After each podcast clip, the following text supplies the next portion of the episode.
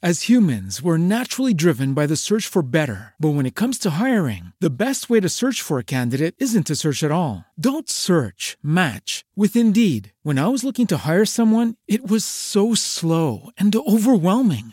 I wish I had used Indeed. If you need to hire, you need Indeed. Indeed is your matching and hiring platform with over 350 million global monthly visitors, according to Indeed data, and a matching engine that helps you find quality candidates fast. Ditch the busy work. Use Indeed for scheduling, screening, and messaging so you can connect with candidates faster. And Indeed doesn't just help you hire faster. 93% of employers agree Indeed delivers the highest quality matches compared to other job sites, according to a recent Indeed survey. And listeners of this show will get a $75 sponsored job credit to get your jobs more visibility at Indeed.com slash podcast. That's Indeed.com slash podcast. Terms and conditions apply. Hello, it is Ryan, and we could all use an extra bright spot in our day, couldn't we? Just to make up for things like sitting in traffic, doing the dishes, counting your steps, you know, all the mundane stuff. That is why I'm such a big fan of Chumba Casino. Chumba Casino has all your favorite social casino style games that you can play for free anytime, anywhere with daily bonuses. That should brighten your day a little. Actually, a lot. So sign up now at chumbacasino.com. That's chumbacasino.com. No purchase necessary. VGW Group. Void were prohibited by law. See terms and conditions. 18 plus. al podcast. Aquí está. Nacionpodcast.com te da la bienvenida y te agradece haber elegido este podcast. Buenos días, Madresfera. Dirige y presenta Mónica de la Fuente. Buenos días, Madre Esfera.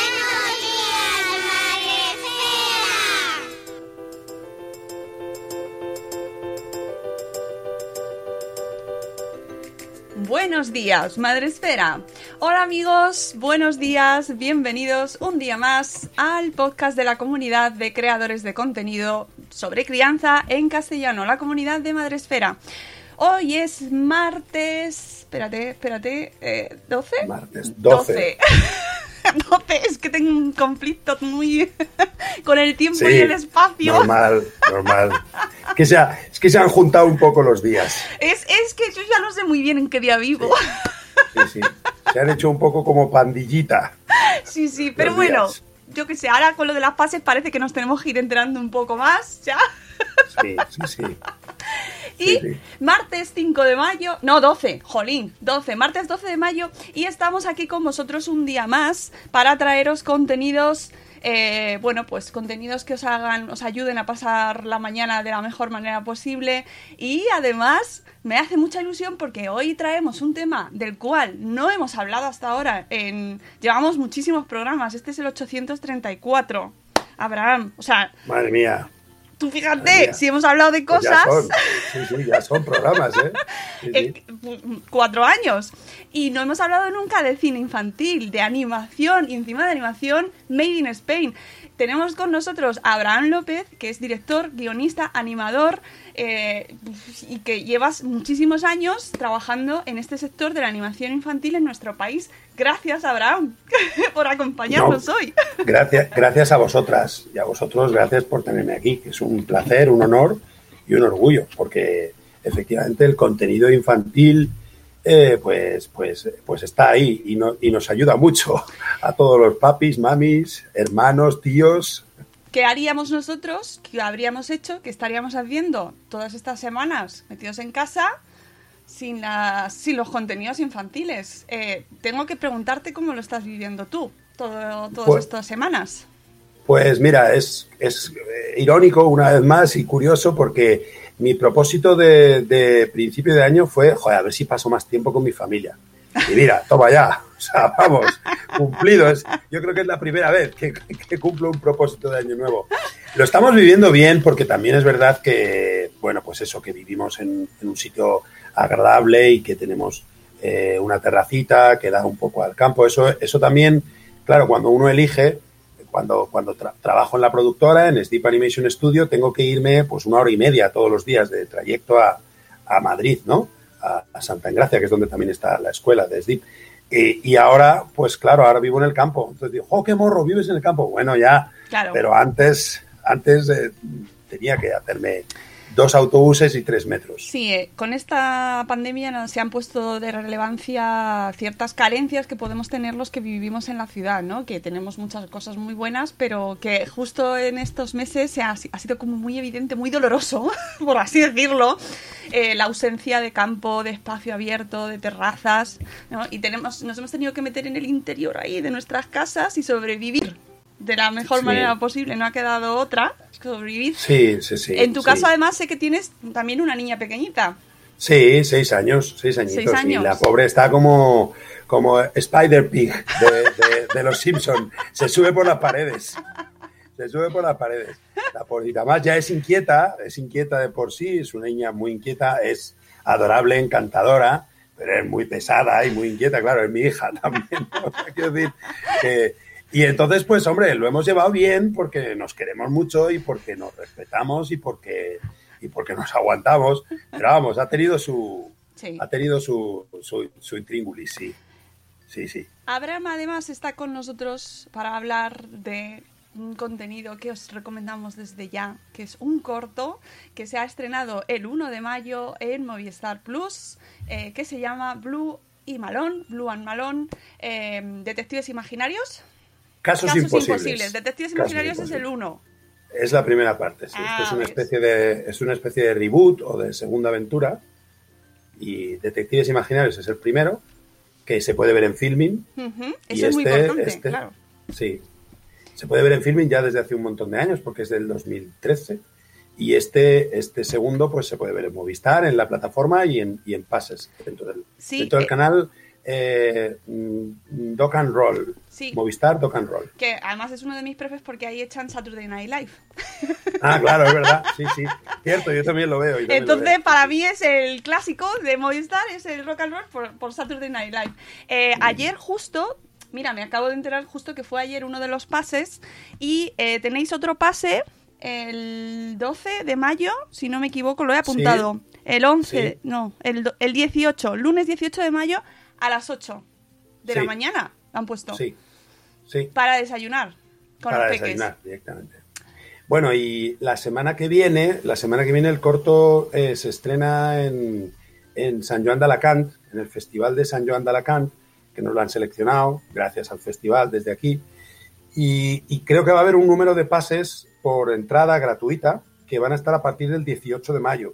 Nada, es simplemente ir y coger el ticket, pero se va a poder ver también en, en- dentro de la programación del festival. Y hay otro festival también, Fear, No Fest, que es de Ohio. Es un festival norteamericano que también nos lo ha seleccionado y también va a poder hacer una serie de proyecciones, eh, pues eso, eh, en días concretos que en las redes de, de, de Blue y Malone eh, de- y de la escuela, de SDIP y de SDIP Animation Studio, en, en la- en Instagram, si nos buscáis, en Instagram y en, y en Facebook y toda- todas las redes, estamos en todos los sitios. Podéis ir viendo cuándo van a ser los pases, cómo conseguir las entradas. Bueno, ¿en qué consiste? Cuéntanos un poco, así, eh, primero cómo surgen estos personajes que ya llevan contigo muchos años, ¿no? Y, y que son eh, dos personajes de animación eh, que tienen una agencia de detectives imaginarios, ¿no? Que son unos detectives imaginarios. Cuéntanos cómo surge, sobre todo, para, para que vayamos encariñándonos con los personajes. Pues sí, es como, eh, es verdad que, como decía Ripley, eh, con los aliens, llevan tanto tiempo en mi vida que ya no me acuerdo de nada más. Espero que no en el mismo sentido que Ripley. No, no, no, no. Pues a ver, en realidad, aunque, aunque es, un, es un trabajo de, de- de guionista y de director, tengo que decir que, que la animación y especialmente Blue y Malone Casos Imposibles es una labor muy colectiva, ¿no? Somos, somos muchos miembros del equipo, pues Raquel Nieto, Esther Encabo, eh, Manuel Carbajo, bueno, puedo mencionar nombres, Elena Manzano, que es modeladora, eh, Jorge San Martín, bueno, un montón de miembros del equipo de Deep Animation Studio, también de las otras productoras que han colaborado en la producción del corto, que son pues Indian Salon Films, Wise Blue, con Natalie, que desde aquí les saludo a todos. Y, a ver, pues, eh, digamos que los personajes en sí vienen un poco de, de una idea, de una idea de, de, bueno, ¿qué pasa con los, con los amigos imaginarios cuando, cuando dejas de hablar con ellos? ¿Qué pasa con ellos? ¿Qué les pasa cuando, cuando, cuando, cu- cu- ¿Recuerdas la última vez que tú hablaste con tus amigos imaginarios? Yo, yo fui hijo único durante muchos años, luego tuve una hermanita preciosa, estupenda, pero me llevo bastantes años con ella. Y entonces eh, pues vivía en Carabanchel, mis padres trabajaban mucho y estaba todo el día enrollado con criaturas imaginarias. Y, ya cuando estaba dedicándome a la animación, mm, me acordé de algunos de estos amigos y dije, "Joder, ¿cu- ¿cuándo fue la última vez que hablé con ellos? Pues de ahí vino un poco la idea, ¿no? Entonces, eh, Blue Malone, eh, Big Blue Cat, que es un gato gigantesco, que no habla, que, que tiene además grandes ideas y que siempre está metiéndose en líos. Y el pequeño Mortando Malone, que es como pues, una especie de marioneta que, que cree que es un detective, pues son dos amigos imaginarios abandonados que pues mm, decidieron montar su propio negocio, ¿no? Y se dedican a resolver casos, los casos que, que, pues que los, que los superhéroes no tienen tiempo, los superhéroes al uso no tienen tiempo de resolver, que son los casos de los niños, los casos pequeños, pues, ¿quién se come mis calcetines? Que solo encuentro uno de cada par, eh, ¿quién desordena, me desordena el pelo cuando me levanto? Joder, porque lo tengo siempre despeinado, o, o este tipo de cosas, o quién vive debajo de, de mi cama, todas una serie de misterios que en realidad son pequeños misterios que, pero como, como todas las pequeñas cosas, encierran grandes mensajes. Entonces, así surgió un poco la idea, también con Gerardo Álvarez, que es eh, coproductor y, y socio de la productora, los dos empezamos a darle muchas vueltas, Jorge Medina también, empezamos a darle muchas vueltas, a pensar, a- hicimos, hicimos pequeñas animaciones, un teaser, luego, luego eh, estamos enzarzados en un proyecto de largometraje, Ah. con lo cual, pues sí, sí, la idea es crear un universo, ¿no? Y eso es labor, pues, de, de- de- en realidad de un montón de artistas. Sara Velázquez también ha aportado un montón, Arturo, Oscar, que han sido los que me han ayudado y los que han diseñado los personajes. O sea que en animación, en cine en general, pero en animación en particular, eh, la animación es, es, un, es un trabajo muy de autor, pero en donde el autor es todo el equipo, de alguna manera, ¿no? Todo el equipo entero es, eh, eh, es, es autor de la idea, todo va surgiendo en reuniones, en storyboard, dibujando, o sea que es una labor muy de, como diría, muy de maratón, ¿no? Muy de poquito a poquito, todos los días surgen ideas nuevas, ah, pues, ¿y por qué no pasa esto? ¿Y por qué no pasa lo otro? ¿Y por qué no las, las orejas están separadas? Y así denotamos que tienen algo aéreo. Ah, ostras, muy bien, o sea que, en fin. Y además es un trabajo que, que yo aconsejo que veáis el corto porque, madre mía, o sea, eh, está cuidadísimo. Estoy recordando cuando lo vi por primera vez, porque lo he visto varias ya con mis hijos. Es de ver más de una vez, ¿eh? Sí, es, de, es sí. de ver más de una vez. Lo recomiendo, lo recomiendo. Sí, y además después de hablar contigo hay que reverla, porque creo que lo vamos a ver con otros ojos.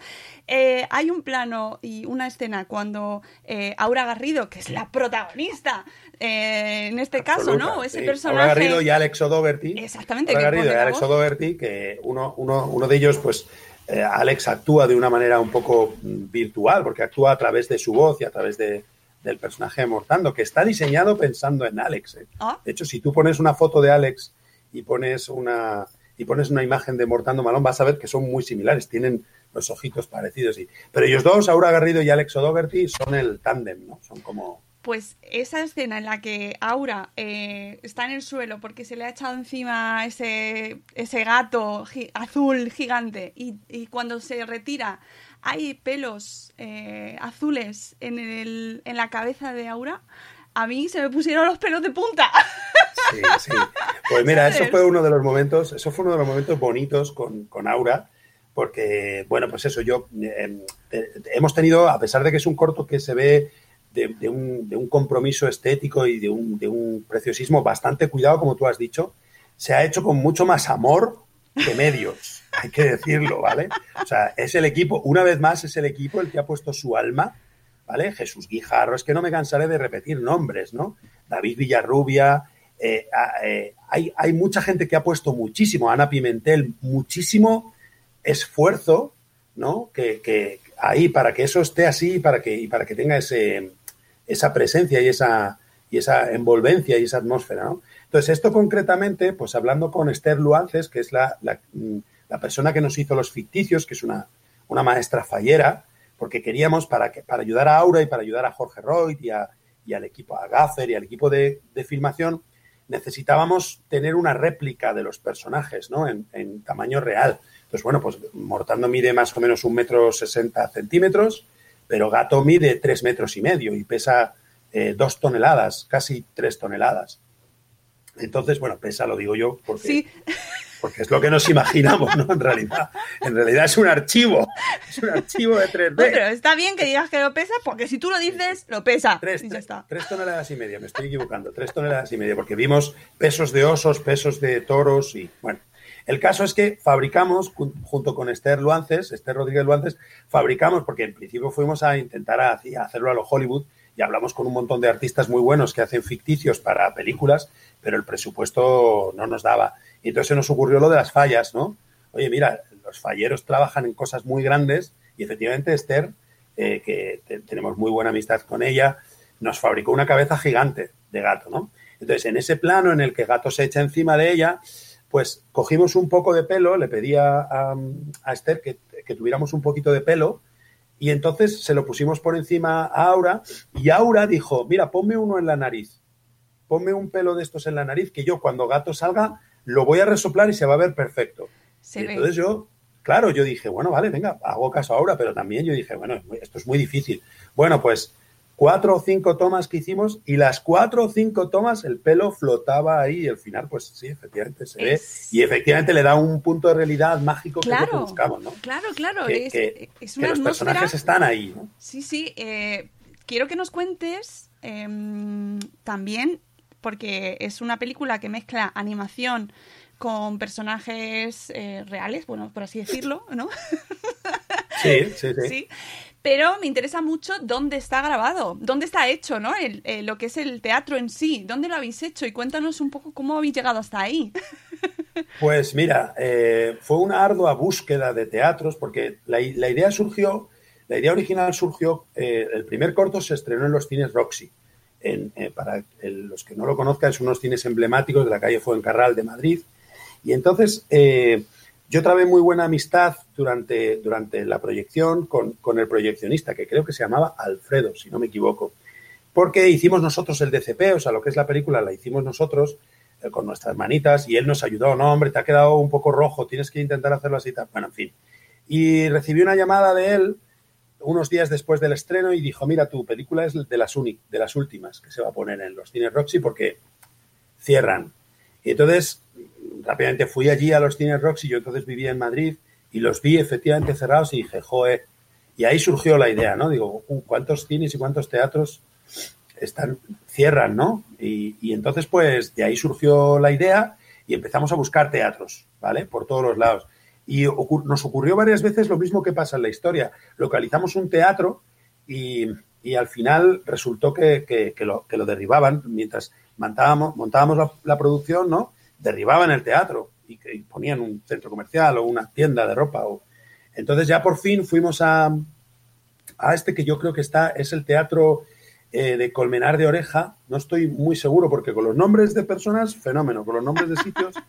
Pero allí hablamos con el alcalde y con el encargado del teatro, una gente súper, súper amable. Y, y efectivamente nos dejaron el teatro, que es un teatro del siglo XVII, creo, eh, muy parecido al del Escorial. Eh, y está, está, el pueblo es muy bonito, es un pueblo precioso que está, eh, pues digamos, camino entre, entre Toledo y Aranjuez, cerca de Aranjuez.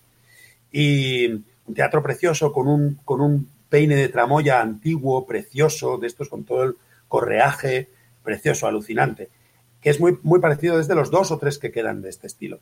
Entonces lo único que pasa es que el teatro está más o menos bien cuidado y nosotros lo necesitamos destruido. Entonces lo que hicimos fue, pues gracias a Yusef, por ejemplo, que es, que es eh, uno de los colaboradores del corto, que trabaja mucho en el ranchito haciendo efectos especiales, escaneamos el teatro entero con un escáner 3D, que estuvieron Esther en Cabo y él hasta las 5 de la mañana escaneándolo, todas butacas, todo con un... Tú ten en cuenta que con, un con 5 milímetros de precisión, ¿vale? El escáner. Lo escaneamos todo y luego lo reconstruimos en 3D y lo destruimos. O sea, hicimos toda la parte del techo destruida y tal, como, como los otros teatros donde habíamos hecho pruebas al principio que estaban bastante más machacados. Con lo cual fue una labor, pues sí, eh, es, hemos convertido un poco la animación en teatro y el teatro en animación, ¿no? Diría que hemos acercado esos, esos dos mundos, ¿no? De alguna manera hemos hecho, hemos llenado un teatro del siglo XVII de personajes animados, de alguna manera. Eh, eh, Estoy pensando mientras hablabas en la, en las- la gente que se que- queja, ¿no? Y que dice que la animación se ha cargado, eh, o la animación en 3D se ha, se ha cargado la animación tradicional, o el cine, ¿no? O- y, y, madre mía, pero sí, o sea, lo que hay detrás, esa, ese amor por la historia, ¿no? Por contar historias. mm, Es cine puro, es cine puro. Es cine puro. No, de todas maneras, eh, a ver, yo creo que esas personas, que sí que las hay, también es verdad que cada vez son menos, no porque, no porque desaparezcan pobrecitas mías, sino porque empiezan a cambiar de opinión. Empiezan a cambiar de opinión porque es evidente. Es evidente que es, eh, es como, como si hablamos de la fotografía y la pintura, ¿no? O como si hablamos del teatro y el cine.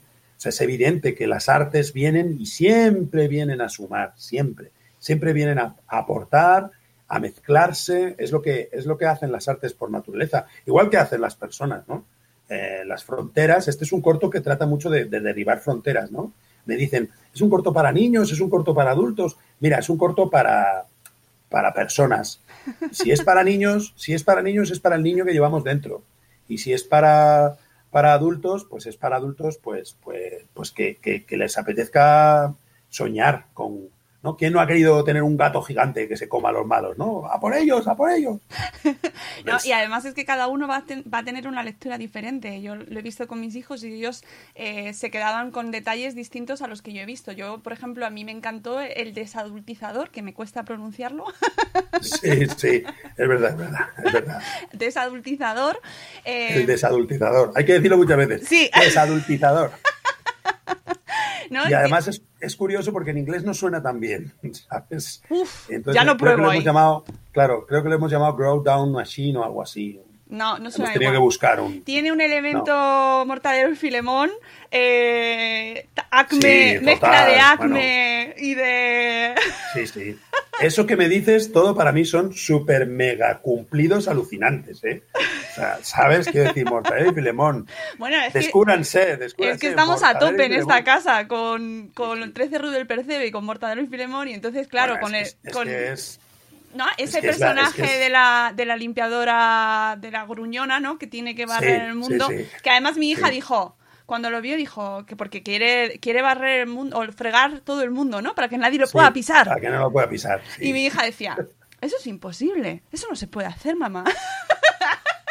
¿Qué es lo que dice, qué es lo que dice el personaje de Berta, ¿no? ¿Qué, qué tipo de villano es ese que quiere fregar el mundo Pero- entero? Pues todo viene de una, de cuando yo vivía en una, en una pequeña corrala, eh, pues tenía, tenía una portera que siempre estaba, no me pises lo fregado, no me pises lo fregado. O sea que Claro, Está- pero es, es esa gruñona, esa portera gruñona del 13 Rudo del Percebe también. sí, total, total, También. claro, claro, sí, sí, sí. Es Sí, fantástico. sí, viene de ahí. Claro, es sí. fantástico. Y, Sí, y, sí, bueno, ahí. el otro día te escuché, eh, que además te lo he comentado antes de, mm, del directo, en el podcast de Scanes, que os recomiendo a todos desde aquí, Sí, por bueno, favor, pasé maravillosos. Que comentabas una referencia que me llegó al alma y que, bueno, bueno, bueno, es que me, me encantó. Que hablabas de laberinto, ¿no? De dentro del laberinto. Por favor, por Sí, favor, casi sí, sí. lloro. Es que tú eres de mi generación, Abraham. Claro, total, total. Probablemente, probablemente no. Probablemente soy bastante mayor. No. A ti sí te ve jovencita, muy jovencita, yo soy bastante mayor, pero me conservo muy bien. Yo creo que estamos ahí, ahí, ¿eh? Estamos ahí, ahí. Lo que pasa es que la barba suma. El caso es que efectivamente Jim Henson, Jim Henson, David Bowie, el corto, el corto Manuel Carbajo, el productor que ha sido como mi alma mater, porque ha sido como, bueno, pues el otro padre de la criatura, ¿no? Porque ha estado conmigo a las duras, a las maduras. Elena Manzano y Manuel Carbajo, que han sido, Elena es la, ha sido la supervisora de modelado y la modeladora, ha sido la, casi la creadora de, Gato y de Mortando. Ellos dos han estado mm, desde, bueno, en los momentos más intensos, porque ha habido momentos muy duros en esta producción. Ahora queda la felicidad, pero ha habido momentos muy duros. Pues el caso es que, es que eh, eh, Manuel le, le- le- le- le- digamos que le dedica el corto directamente a Jim Henson en, en el epílogo final en los créditos. Y yo se lo dedico a David Bowie eh, y a mi madre también, ¿vale? Porque mi madre es mi madre y David Bowie. Son, son Pues sí. religión, ¿no? Si me tengo que quedar con uno, me quedo con mi madre. Pero ahí, ahí, ¿eh? Bien, eso bien. El caso es que el cine de Jim Henson como comenté en Scanners, un saludo para los exprimecerebros, que son una maravilla de gente, son seres maravillosos. La verdad es que los que hacéis podcast y medios de comunicación como este, que en realidad están muy cerca, mucho más que otros más mayoritarios, vosotros hacéis una labor increíble de estar cerca de las personas, que es, lo que mola. Bueno, pues es que Jim Henson, la maravilla de Jim Henson es, es que era un, un marionetista. O sea, era un ser que, creaba seres, ¿no? Que, que respetaba o sea, al personaje, ¿no? O sea, lo maravilloso de Jim Henson es que Kermit está vivo, o Elmo está vivo. Eh, Barrio Sésamo son personajes que, que interactúan con, con los niños a un nivel alucinante y el respeto que tienen esos creadores, ¿no? Pues ahora, hablar ahora de Yoda, pero Yoda era, era, eh, estaba hecho por, por Frank Oz, que es del equipo de Jim Henson, y, y- es uno de los personajes con más alma de, de toda la, de, de toda la saga, ¿no? Y sobre todo de las primeras películas, ¿no? Entonces es como gente que creía, lo- el principio más o menos por el que nos regimos en Blue Malone, Casos Imposibles, que es poner ahí cosas que no existen, pero ponerlas a nivel real, ¿no? A nivel visual y a nivel emocional. Y eso, por ejemplo, ha sido un gran, gran, ha sido una, un gran reto y una, y una, y una verdadera fortuna haber contado con Aura Garrido y con Alex O'Dougherty y José Luis García Pérez, que hace de gato, que no habla, y el pobre estuvo ahí gruñendo Pero una qué tarde bien entera. gruñe. Sí, sí. Eh, eh, el caso es que Aura eh, ha tratado no solo a su personaje de una manera súper íntima y súper y súper emocional, sino a, los, a los demás personajes, ¿no? O sea, quiero decir, la honestidad con la que Aura trata a Mortando, la honestidad y la cercanía y, el, y la cotidianidad, ¿no? O sea, la manera en la que Aura cuando está enfadada se dirige a ellos, cuando está emocionada se dirige a ellos, es una manera muy natural que demuestra por parte de Aura un respeto alucinante a- a las criaturas, un respeto alucinante a la fantasía, a lo que no existe, ¿no? Entonces es como colocarlo de igual a igual. Decía, decía Berta, bueno, decía Aura, cuando hablábamos en el, en el rodaje, yo le, le preguntaba a Aura, bueno, y Aura, ¿tú qué piensas? ¿Que al final todo es real? No, sí, ella está imaginándose, porque es verdad, mucha gente me lo ha dicho que el final es muy abierto, ¿no? Es muy abierto. A mí me gusta, ¿eh? A mí me gustan los finales abiertos. Sí, Pero es verdad que el final no, al final no acaba de. Es simplemente como, bueno, mira a ver, ¿no? Es, una- es más una pregunta al final que una respuesta. Bueno, pues Aura yo le decía, ¿qué? ¿Cómo ves tú? ¿Crees que Berta se ha imaginado todo? ¿Crees que.? Y ella me decía, ¿qué más da?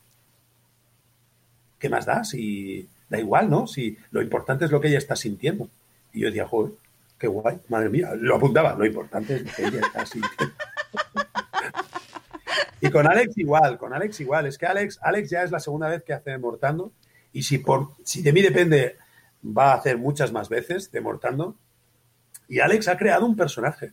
Hasta el punto de que en esta segunda parte nos hemos fijado en sus shows, en los shows que hace Alex. Hace a- Alex. Bueno, si alguien no ha ido a ver a Alex en directo, por favor, dejad a los niños con, con quien sea, con un ejército de canguros boxeadores, pero ir a ver a Alex a los shows, porque yo no me pierdo ni uno, y de verdad que es que es, es que es, es que es un, es que es un genio.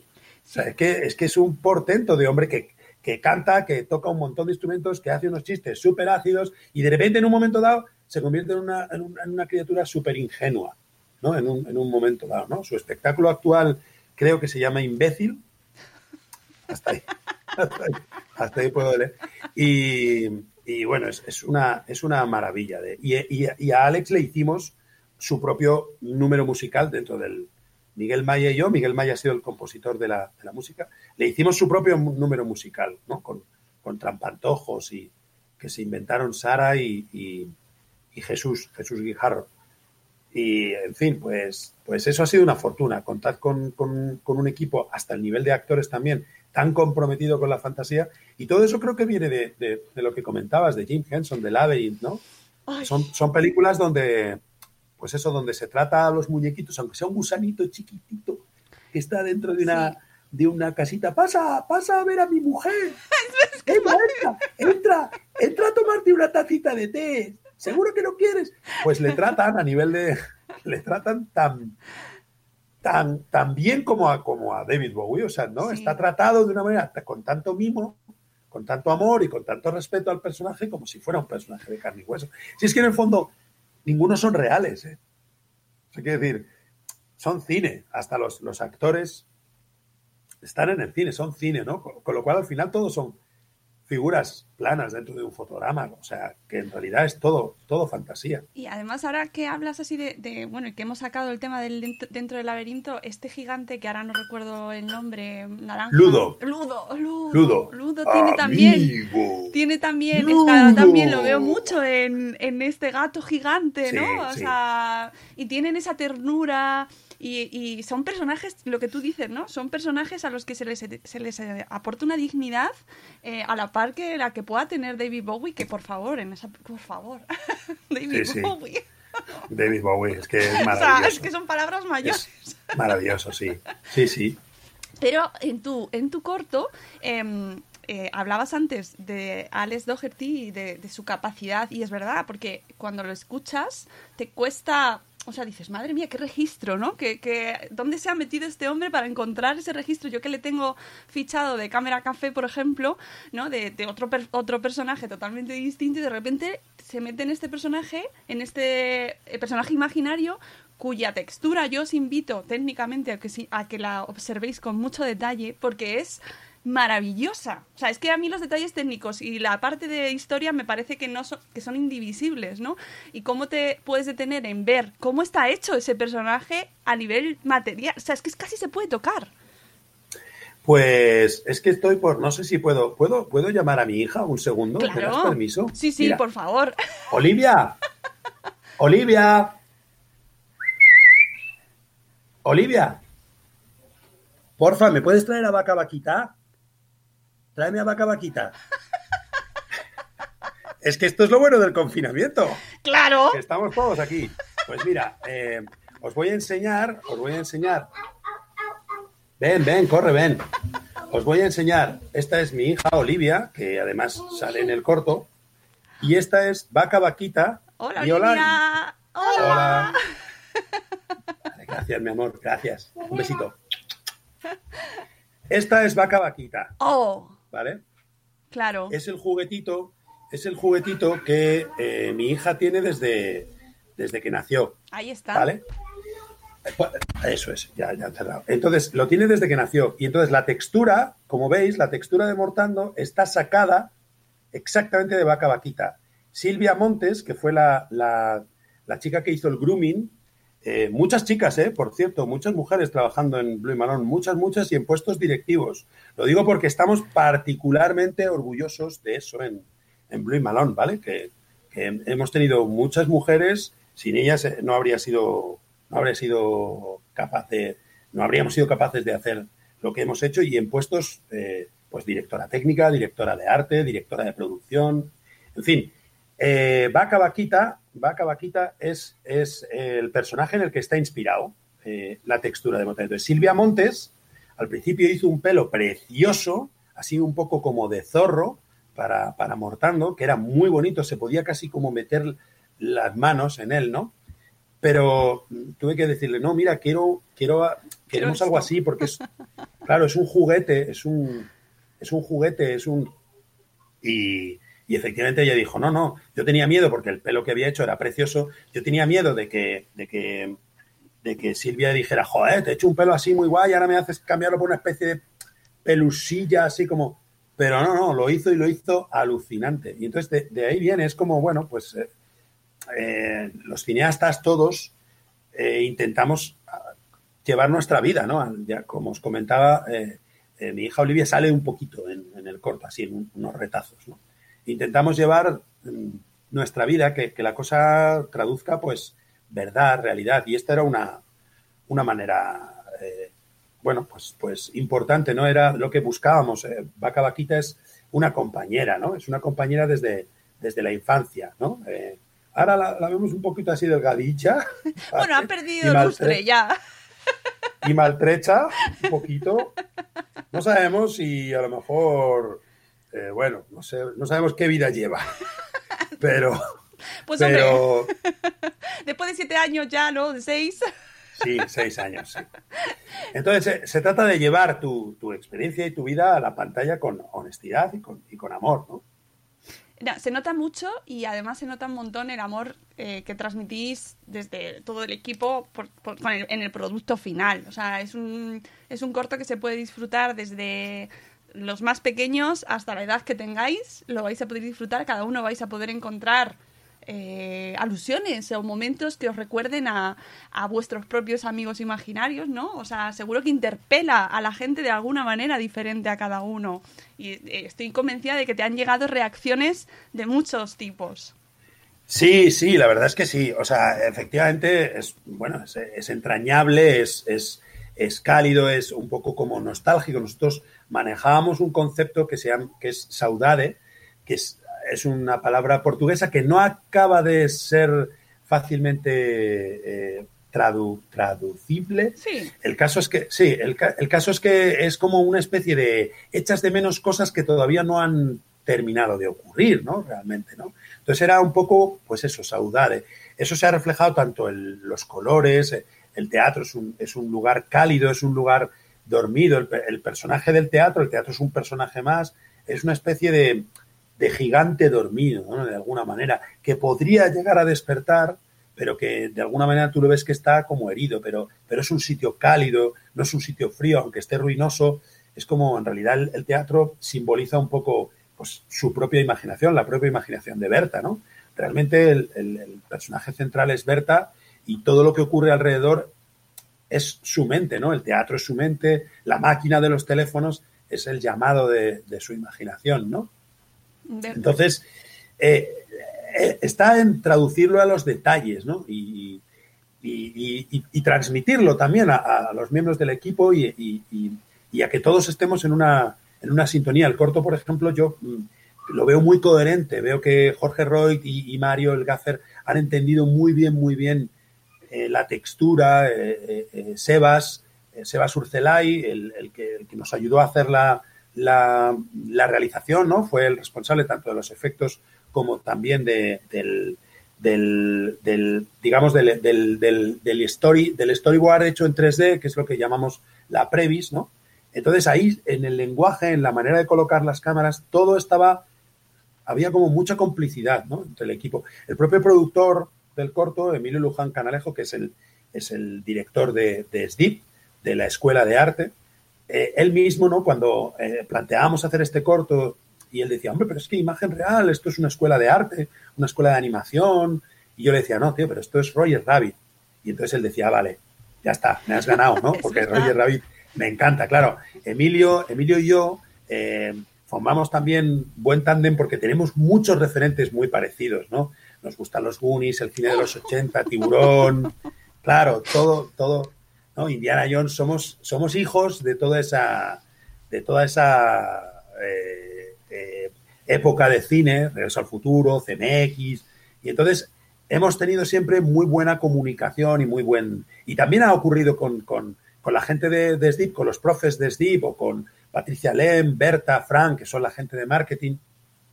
Enseguida han entendido, en cuanto empezaron a ver las primeras imágenes, enseguida todos decían eso. ¡Hala! Pero es que esto es Labyrinth. ¡Ostras! Pero es que esto es cristal oscuro, ¿no? Bueno, Cuando, claro, cuando vieron las primeras imágenes de la sala de teléfonos, todos entendieron bastante, ostras, cómo mola.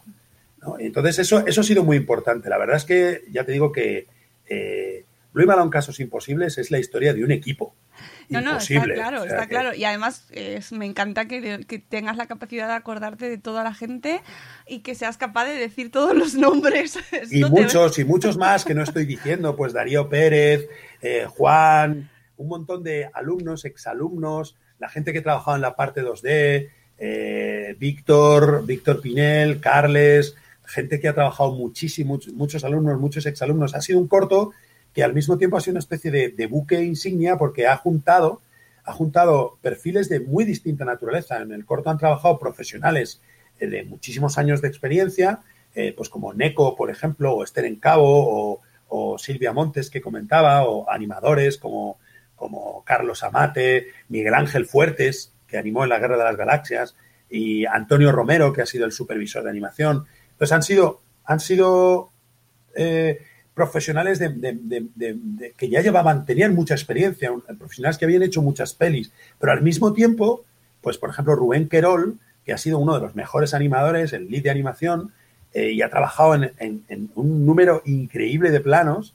Un saludo para él, que además ahora ya está animando en películas y demás.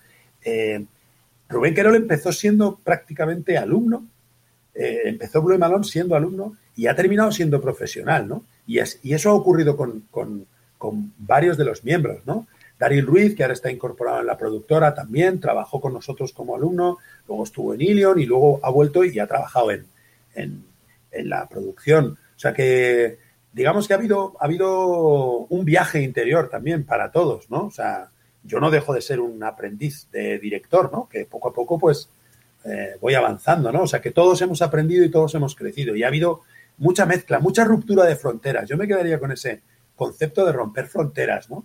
De, como tú me decías, me han llegado muchas reacciones de niños, muchas, muchísimas, muchas reacciones de jóvenes, de, de- de chavales, de alumnos, también treintañeros perdidos, como le pasa a Berta, el personaje, ¿no? Que se está empezando a convertir en una adulta y que ya sabemos que el, el problema de los adultos es que como nos despistemos, nos convertimos en unos Y encima periodista. zanguangos. Encima Y encima periodista. Y encima periodista.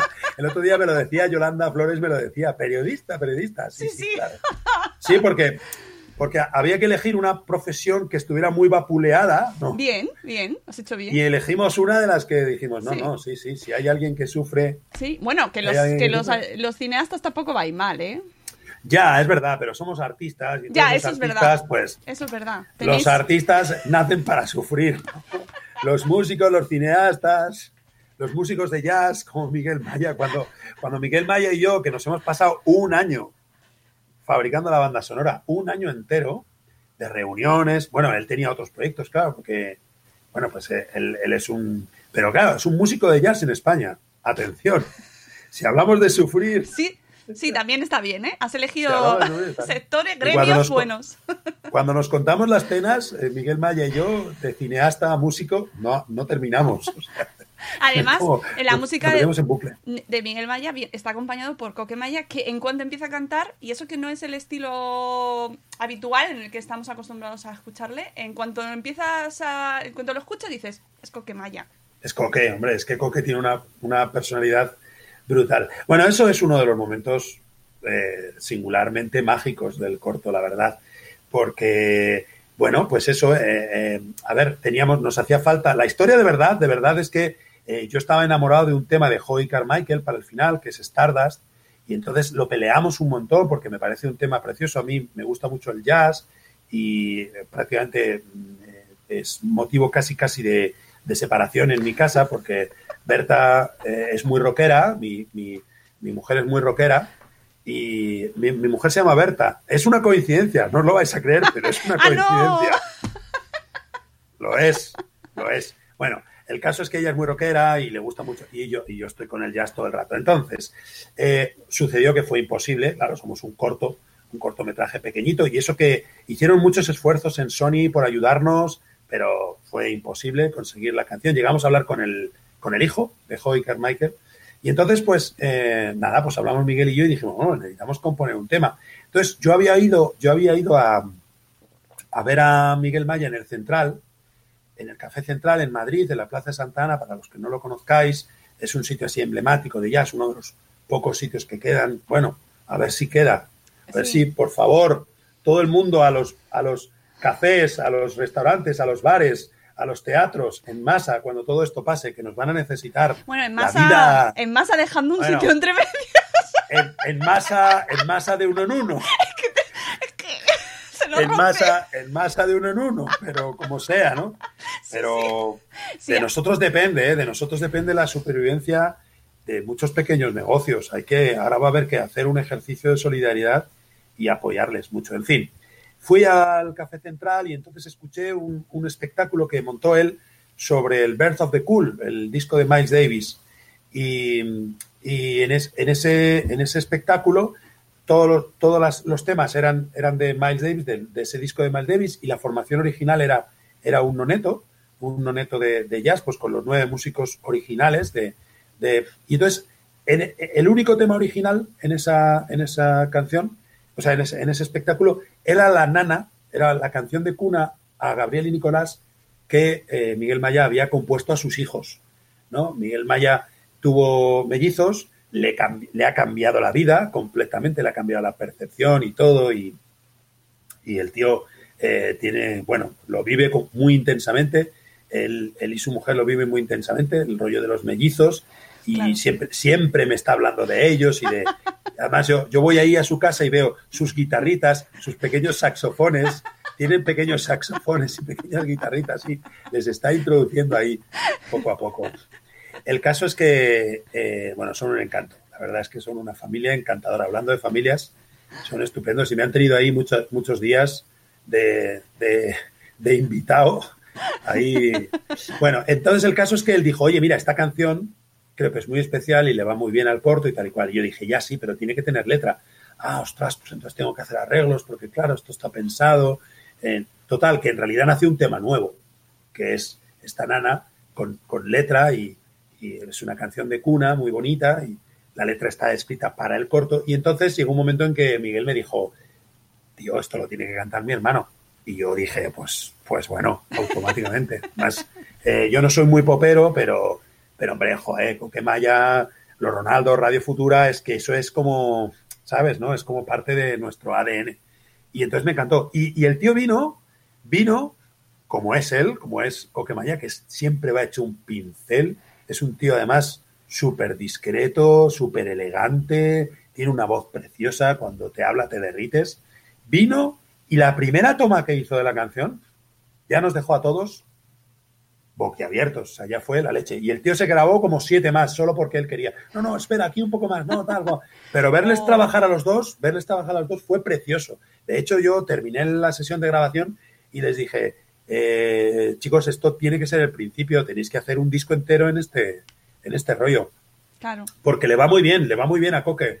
El rollo Kruner le va muy Ya había hecho cositas. Lo, lo último que está haciendo Coque es muy interesante, desde mujeres eh, pa- para acá. An- antes incluso también ha hecho un registro muy bonito, muy íntimo, muy bonito, muy profundo. Creo que, creo que todos los coques molan. El coque antiguo mola, pero el coque de ahora es brutal. Y todos pero esta los canción mayas es verdad. también. Sí, sí. Esta, es verdad que esta canción es, es, es un Es muy prodigio. Y- bonita.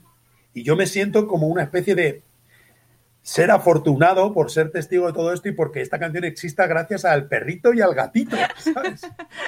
No, no, estamos viendo que, yo- sí, de verdad, tenéis que ver el corto, yo lo tengo que ver otra vez para volver a, eh, a, a coger todos estos momentos tras haberte escuchado a ti y disfrutarlo de una manera diferente, ¿no? O sea, mm, creo que está lleno de joyitas este corto. Son 20 minutos, una cosa así, más o menos, 20 minutos Sí, más o menos, aproximadamente. más o menos. Y, Sí, sí. y ya os, os digo, está, lo tenéis en Movistar Plus. ¿Qué recorrido eh, pensáis que puede tener este corto? ¿Qué, vida eh, has pensado para él? Pues a ver, la- la- la- el corto es un corto destinado al público, está claro, ¿no? Quiero decir que hay cortos que están a lo mejor más orientados a, pues a circuito de festivales y cortos que a lo mejor están pensados más para adultos, para público adulto, que es los festivales en general eh, tienen una asistencia masiva de público adulto. Ya empieza a haber muchos festivales que tienen sección infantil, que eso está muy bien, ¿eh? Este corto está pensado para todo, para festivales, está teniendo un buen recorrido en festivales, estamos en No Fear Fest, estamos en San Jean de nos han seleccionado para Animayo, que es un festival al que queremos muchísimo, desde que un saludo a toda la gente de Animayo, a Damián y a todo el equipo, que son una gente estupenda y han, han hecho un esfuerzo por hacer que el festival sea online este año y hemos asistido, este fin de semana pasado hemos asistido a algunas de las charlas estupendas con, con- algunas de ellas impartidas por, por, exalumnos de SDIP, que eso es maravilloso ver que hay exalumnos de SDIP que están en, pues en, distintos, en distintas producciones ya internacionales, eso es muy, muy guay. Pues el caso es que está teniendo buen, buen recorrido en festivales, pese a que es un corto largo, que también es verdad que los festivales tienen problemas con los cortos largos, eso es verdad. Lo que pasa es que, bueno, pues es, es bueno que haya de todo, ¿no? Entonces los cortos cortos funcionan muy bien, eso lo sabemos. Yo he hecho muchos cortos muy cortitos, bueno, no muchos, pero algunos. Pero este es un corto largo, porque es lo que es, ¿no? Y ya está. Entonces, eh, con diálogo además, con lo cual eh, los cortos que son sin diálogo siempre tienen bastante recorrido. Pero bueno, no nos podemos quejar en absoluto porque los primeros meses del corto está seleccionado en un montón de festivales, en, en Galáctica, en, en- bueno, es que hay, varios y, no me acuerdo de todos. Ya que para los nombres de personas, fenomenal. Pero bueno, está, hay como, por ahora hay bastantes festivales, pero efectivamente es un corto para público. Entonces, estamos muy interesados en el desarrollo en, en plataformas. Entonces, de momento estamos en Movistar, que eso es así por contrato y está muy bien y estamos súper, súper eh, fenómenos, pero no descartamos que en un futuro el corto pueda estar en, en- en otras plataformas, en, en alguna plataforma más. Y pues como os comentaba, hay algunos festivales como San Joan de Alacant o Fear No Fest que lo van a proyectar en abierto en breve periodo de tiempo. ¿no? Entonces, de momento el corto tiene mucho tiempo por delante para, para que lo vayan viendo. La idea es que, que cada vez lo ven más gente. Es verdad que es como lo- los cortos no son como los largometrajes o como algunos largometrajes, no tienen una- un, un despegue súper brutal, pero sí que van poco a poco, ¿no? Ya lo vivimos con el primer corto, que al principio costó y era un corto pues igual, muy infantil, más infantil todavía que este, y con una historia así más rápida y más, más eh, ¿no? Como, como muy atropellada. Pero finalmente pues llegamos a la, a- a la nominación a los Goya los Goya, claro. con el anterior, sí. Y, y entonces, pues bueno, pues eh, la experiencia de este, a ver, lo, lo esencial es que el público lo vea. Claro. Entonces, bueno, trabajaremos en eso. Luego, como te contaba, eh, Steep Animation Studio tiene más proyectos, tiene más cortometrajes. Estamos trabajando ahora en, en particularmente en tres. En, en Mercury Core, que es un cortometraje en 2D, muy chulo, de acción, cortito, pero, pero muy potente. Estamos trabajando en Parches, que es un cortometraje de, de terror, un cortometraje de animación que no es para público infantil. Bueno, si al niño y a los niños les gusta pasar un poquito de miedo, sí. Y también tenemos Chase, tenemos un proyecto que estamos trabajando ahora con él, que es, es de animación 2D hibridado con animación 3D, que es muy interesante, dirigido por, por Jorge San Martín y por, y por Manuel Carbajo.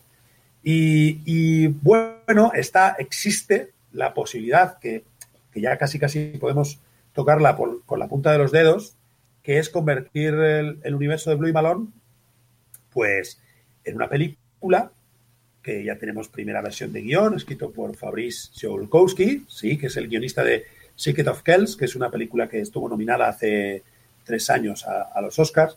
Y tenemos la posibilidad de convertirlo en proyecto de serie, que parece ser que es una cosa que está cobrando bastante, bastante interés. En las últimas semanas nos ha llegado un montón de queremos más, queremos más episodios. Nos ha llegado por parte de niños, papis, Totalmente. Es lo primero que dijeron mis hijos cuando terminamos el corto. La primera vez que la vieron dijeron, y, vale, ¿y la, ¿y la dos?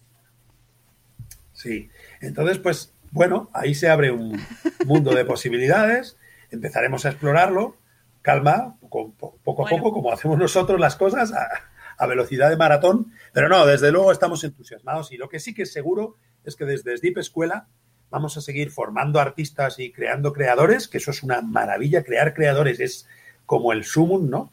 Y desde, desde Deep Animation Studio, pues vamos a seguir haciendo películas, eso está clarísimo. Claro, el hecho de poder ver este tipo de estos cortos que además son eh, nacionales, que son que están hechos aquí cerquita nuestro, de cara a nuestros niños también nos, nos ayuda mucho a que encuentren esas vocaciones, ¿no? Que digan, mira, esto es que me encanta dibujar, es que yo quiero hacer eso, es que yo quiero hacer eso, ¿no?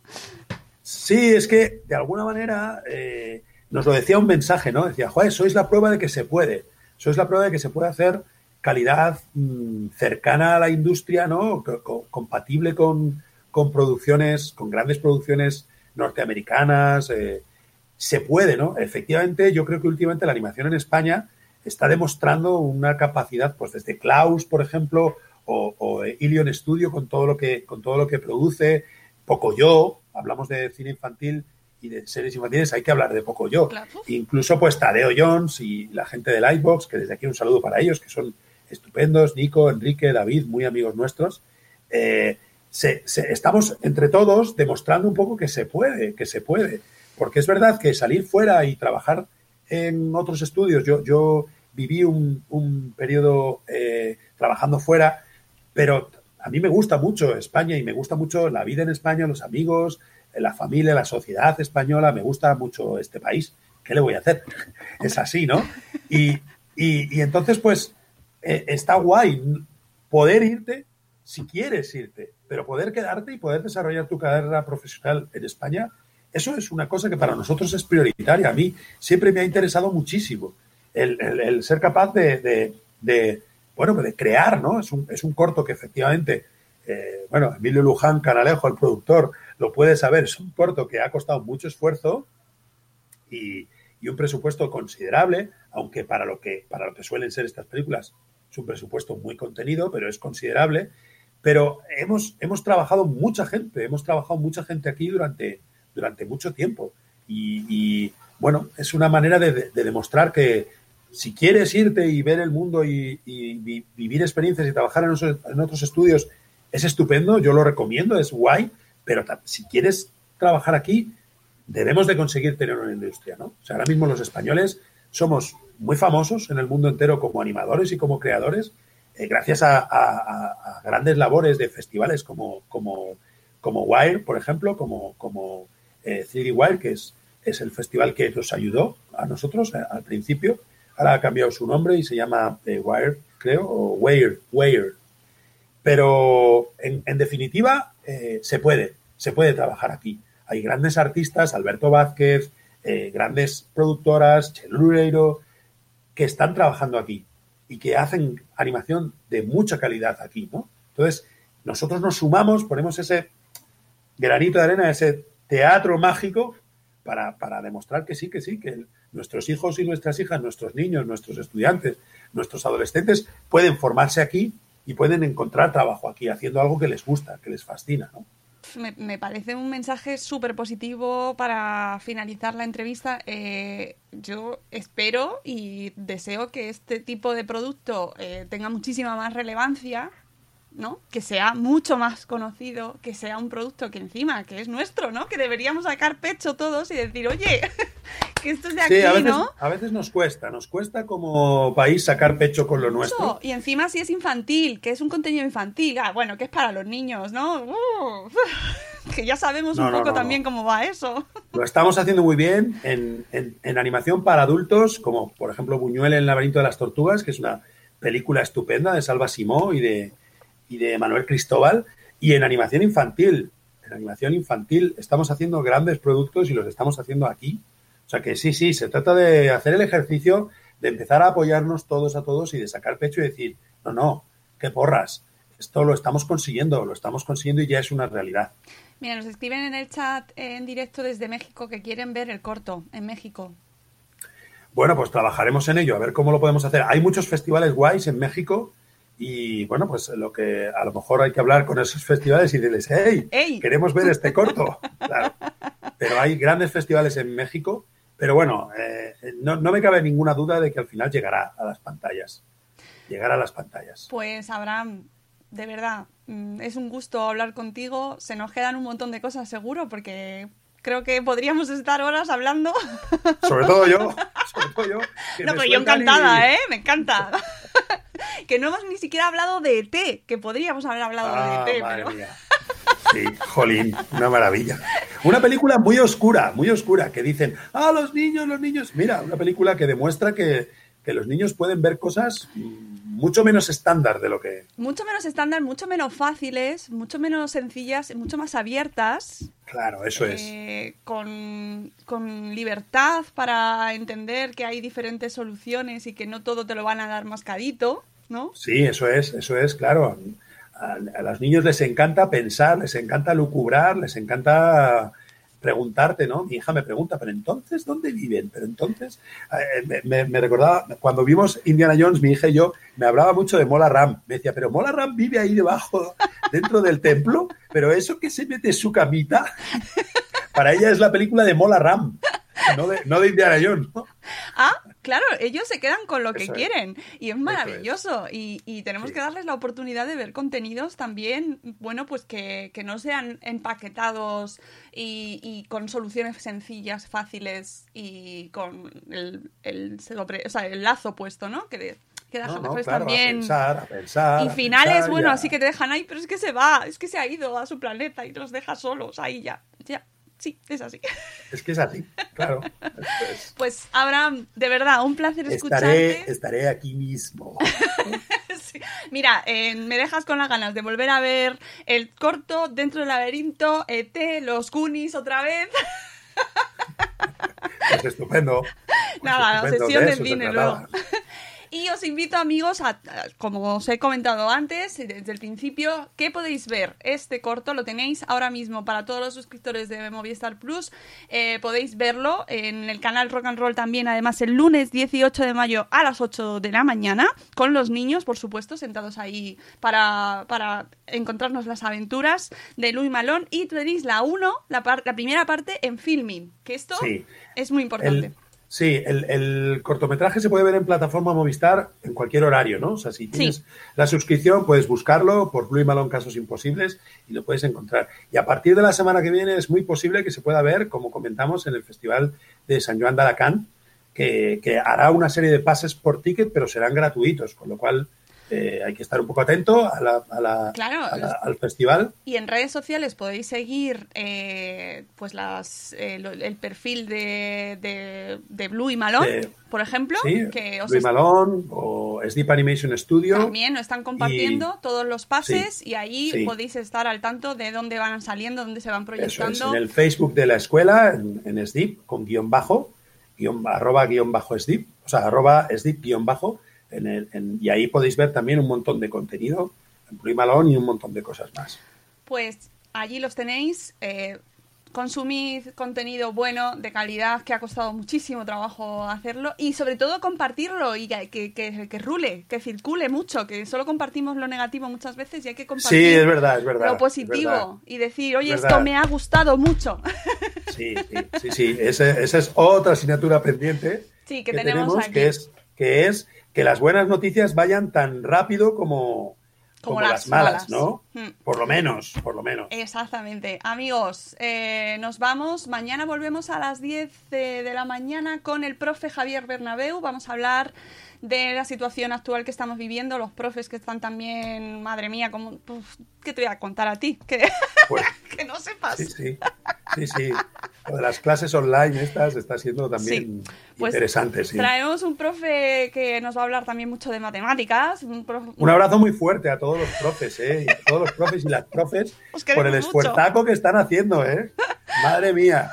¿Cómo os echamos de menos? De verdad. Sí, sí, sí, un montón, un montón. A las 10 de la mañana, mañana con Javier Bernabeu, eh, para hablar de, de- de la escuela y de, de las clases de matemáticas, de cómo lo estamos haciendo los profes, cómo lo están haciendo los maestros y los maestros, mm, los profes que son padres también. Y cuidaos mucho, os queremos mucho. Muchas gracias, Abraham, y hasta Muchas luego. gracias a ti, Mariano. Adiós, adiós, besitos. Adiós. Cuidaos mucho. ¡Hasta mañana!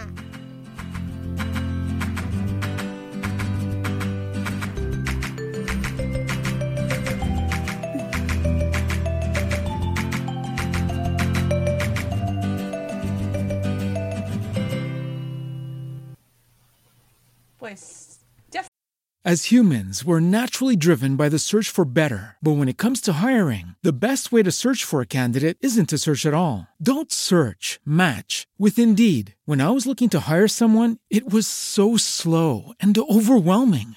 I wish I had used Indeed. If you need to hire, you need Indeed. Indeed is your matching and hiring platform with over 350 million global monthly visitors, according to Indeed data, and a matching engine that helps you find quality candidates fast. Ditch the busy work. Use Indeed for scheduling, screening, and messaging so you can connect with candidates faster. And Indeed doesn't just help you hire faster. 93% of employers agree Indeed delivers the highest quality matches compared to other job sites, according to a recent Indeed survey. And listeners of this show will get a $75 sponsored job credit to get your jobs more visibility at Indeed.com slash podcast. That's Indeed.com slash podcast. Terms and conditions apply.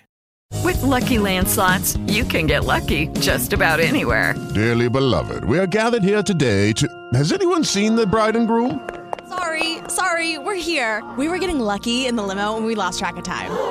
No, Lucky Land Casino, with cash prizes that add up quicker than a guest registry. In that case, I pronounce you lucky. Play for free at LuckyLandSlots.com. Daily bonuses are waiting. No purchase necessary. Void were prohibited by law. 18 plus. Terms and conditions apply. See website for details.